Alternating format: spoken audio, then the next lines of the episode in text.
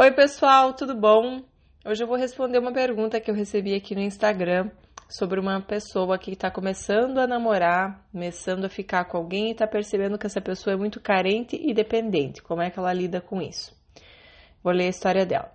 Eu tô, estou em um relacionamento tem dois meses. Nos primeiros encontros, ele me pediu em namoro e eu não aceitei. Disse que precisava ver onde eu estava pisando.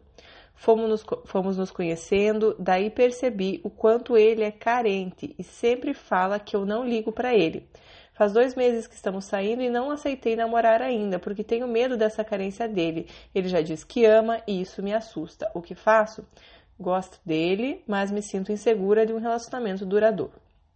Bom, minha querida, é, em primeiro lugar, eu acho que a gente tem que sempre perceber realmente, seguir o coração, a intuição, realmente é estranho, né? A pessoa já falar que ama tão rápido, já ficar desesperada, já demonstrando tanta carência, né?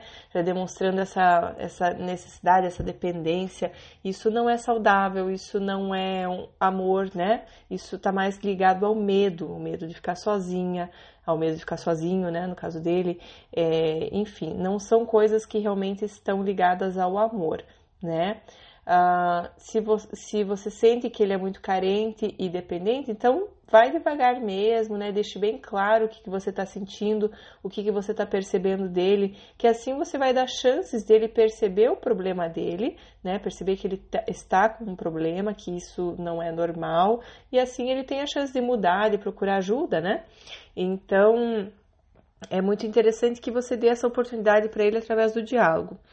Uh, porém, que eu sempre falo, o que é que isso veio mostrar para você, né? Qual que é a mensagem da vida? Qual que é o aprendizado aí com isso?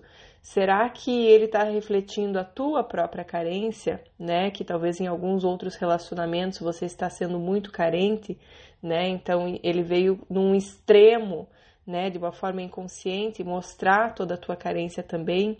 Você falou que ele diz que você não liga para ele né, no sentido de que você não dá bola para ele e tal. Será que você dá atenção para você? Você liga para você?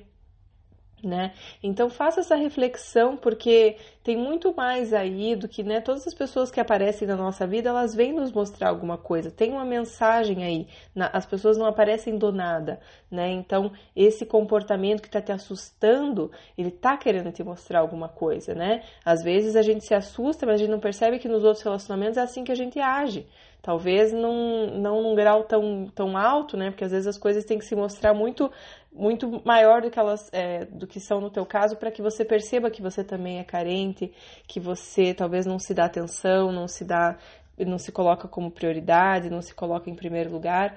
Então perceba, né? Qual que é a mensagem, o aprendizado aí, tá bom?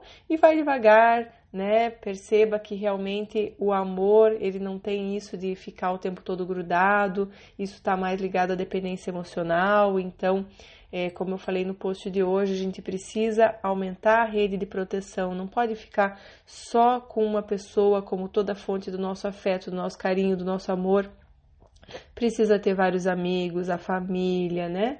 Para que não fique essa coisa tão pesada para uma pessoa só, porque aí dá aquele medo lascado de perder, porque se a pessoa for embora, acabou tudo, né? Então, aumentar essa rede de, de segurança aí com mais pessoas na nossa rede, tá bom? É isso, espero que tenha sido útil, que vocês estejam gostando, que compartilhem com os amigos e até o próximo podcast. Um beijo!